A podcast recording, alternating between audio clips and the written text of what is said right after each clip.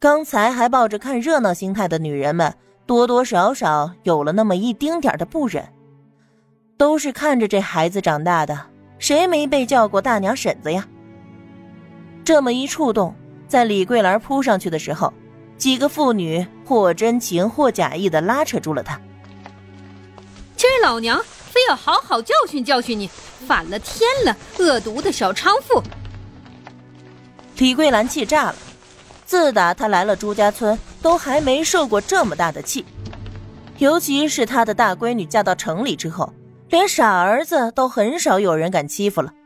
这会儿居然被个臭丫头片子打到脸上来，他本就彪悍，这会儿更是怒极，猛地挣脱，冲着唐大妞就抓过去。唐大妞，治不死你，老娘就不叫李桂兰。他人高马大。一把抓住唐大妞的头发，长期的营养不良导致头发有些枯黄、细细的。唐大妞那单薄的身体更是被他扯得左右晃动。另一只手大耳刮子扇上去，村民们不出意外的闭了嘴。在他们看来，唐妞妞的下场也只是挨一顿狠的，然后老老实实的给傻子当媳妇儿。唉，这还得罪了李桂兰这个婆婆，这以后可没有好日子过喽。所有的人在心里叹息：女孩的命就是贱，除非你熬成了婆。听说了闺女闹事赶过来的唐兴发，站在人群后面，有点麻木的看着这一切。不过很快，这些人就瞪大了眼睛，他怎么敢？怎么敢呢？生生挨了一个巴掌的唐妞妞，那细瘦的像棵野草一般，风一吹就倒的唐妞妞，被打了一个趔趄。随后，她像是被激怒的牛犊，整个人不要命的朝着李桂兰的心口撞过去。再脆弱的人，头颅也是硬的。砰的一声，唐妞妞硬是把李桂兰顶了个人仰马翻。捂着心口喘不上来气儿。朱家村的人今天算是开了眼界了。村里鸡零狗碎的，扒寡妇门、刨绝户坟，两口子打架，啥事儿都有。可是吵归吵，闹归闹，完了还是要过日子。谁也没有见过这样的，像是往死里发狠。过了今儿就不讲明儿了。有人站了出来。唐宁头脑发晕，倚着土墙，努力看向来人。朱长龄，李桂兰的丈夫，傻子的爹。宿主，我劝你停手。脑海里突然出现声音，唐宁联想到牺牲前出现的异象，很快就反应过来。系统。是的，宿主，我是恋爱万岁系统，本系统。旨在让宿主通过和男人恋爱来完成任务。为什么？唐宁看着一步步走近的朱长陵，眼睛瞟了一下墙根儿完成任务可以获得你想要的一切。宿主，这个世界的优质男人很快就要出现，你只需要在朱家忍耐一下，努力调养身体。等等，为什么？唐宁打断系统。恋爱万岁系统表示：什么？为什么？你想要得到的一切，美貌、身材、财富，宿主只要听我的安排，攻略优质对象，一切都唾手可得。朱长陵走到唐妞妞面前，安抚的开口。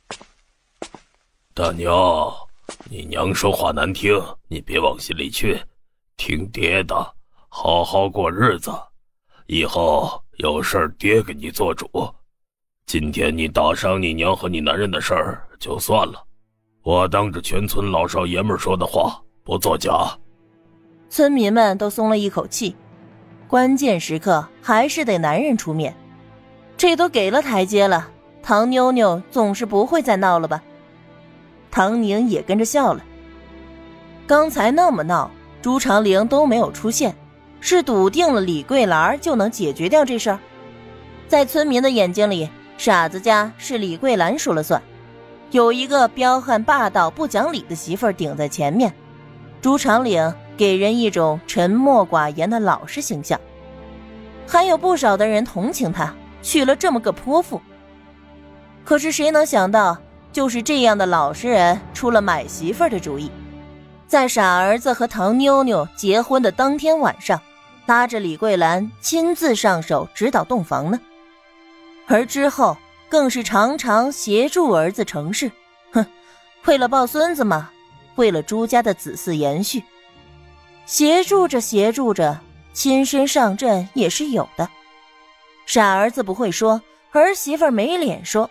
李桂兰的嘴闭得更紧，非但没有闹，反而花样百出的虐待儿媳。在她看来，是儿媳妇勾引了丈夫，她能为了抱孙子忍了，反正是朱家的种，可是怨气还是要发的。唐妞妞最终是难产死的，她只活了十七年，在唐家是任劳任怨干活的孩子。每天在夹缝中生存，努力寻找着丝丝缕缕自己被父母爱着的痕迹，哄骗自己更加卖力的干活。在朱家是被玩弄虐待的媳妇儿，每一分每一秒对她都是被侮辱和损害的。唐家是火坑，而朱家则是地狱。唐妞妞死的时候，身上瘦的只有一把骨头，孤零零的大肚子。里面是罪恶的孽胎。死的时候，唐妞妞甚至觉得解脱。只一瞬间，唐宁的脑海里闪现出了那个女孩麻木破碎的眼神。眼前的男人满脸的憨厚，还在苦口婆心的劝说着什么。周围有人附和着，似乎在劝他认命。找个健全的男人饿肚子，还不如找个傻子吃香的喝辣的。而那个狗屁系统也在喋喋不休。宿主，相信我，听他的。先在朱家容身，等待时机。缺乏恋爱技巧也不用怕，后续我都会一一的教给你。只要你听话，你就可以得到我想要的一切。唐宁轻轻动唇，干涸的嘴唇裂开，产生隐隐的刺痛。是这样，恋爱系统以为终于说动了这个看起来有点脑子不清楚的宿主，正准备再接再厉，只听见他说：“可是我想要的一切，为什么不能由我自己去争取呢？”唐宁睁开眼睛，黑油油的眼神里说不出的坚定，粗糙的双手握起拳头又松开。听清楚了，我对你所谓的恋爱和男人毫无兴趣。老天让我重活一次，可不是浪费时间用在这种狗屁东西上。我会珍惜机会，竭尽全力报效祖国。所以，恋爱系统，你死心吧。他勾起唇角，弯下腰，顺手操起墙根处的镰刀，冲着眼前的朱长岭挥了过去。谁都没有料想到这一幕。朱长岭下意识的抬起胳膊，一声惨叫，他昨儿个才磨的锋利刀刃，就给他胳膊上开了个口子。大傻猪捂着耳朵，缩在麦梗垛里，嗷嗷的直叫唤。李桂兰揉着心口哭嚎。朱长岭看着手臂上的血窟窿，痛得浑身发抖。短短几分钟，唐宁就完成了对朱家三口的三杀，杀疯了。这三个把唐妞妞揉圆搓扁、肆意凌辱的畜生，真的动起手来也不过如此。朱家村的人心脏像是吊在了风筝上，忽上忽下，飘飘悠悠。看到这儿，也不是没人想管，而是没人敢管。那唐妞妞拿着滴血的镰刀横在身前，眼睛发直，这指定是疯了呀！一个疯了的人，谁敢招惹？大傻猪家哪个都比他力气大，看看现在是什么下场。疯还不要命，这才是最可怕的。唐宁就这么一步步的走到了院子门口，所到之处人都躲着他。就在他要迈腿跨过门槛的时候，又有人出来了，准确的说是被推出来的。唐兴发惊疑不定，也不敢太靠近，他觉得就像是做梦一样。这还是他家温顺听话的闺女？妞妞，他喊了一声，见闺女低垂了眼。那副闷声不吭的模样，分明就还是他任打任骂的闺女嘛。